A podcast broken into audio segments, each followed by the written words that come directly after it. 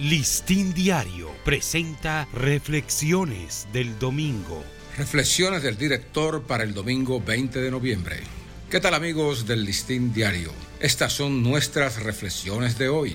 Los diarios levantan el vuelo.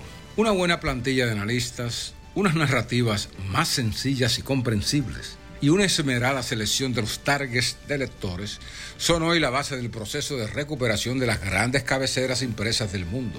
Como resultado de esta inyección de calidad y profundidad a sus contenidos, los principales diarios impresos están recuperando terreno perdido durante la pandemia.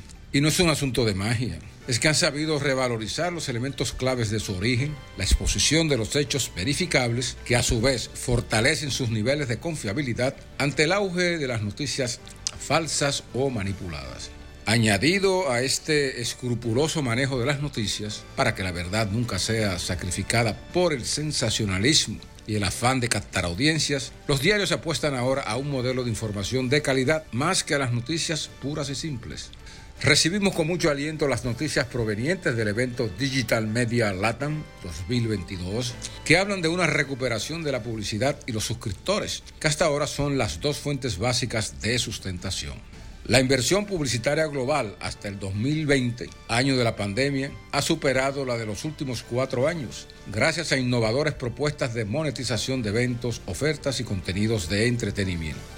Esta curva en nada interrumpe la ya sostenida inversión publicitaria en medios digitales que ahora se bastan de altas suscripciones de pago de lectores que buscan en el impreso contenidos de valor. Estos contenidos de valor son los que orientan a los lectores en campos prioritarios como la salud, las innovaciones tecnológicas, los reportajes, análisis y opiniones de expertos que explican lo que pasa, lo que puede suceder y contextualizan mejor una realidad dada.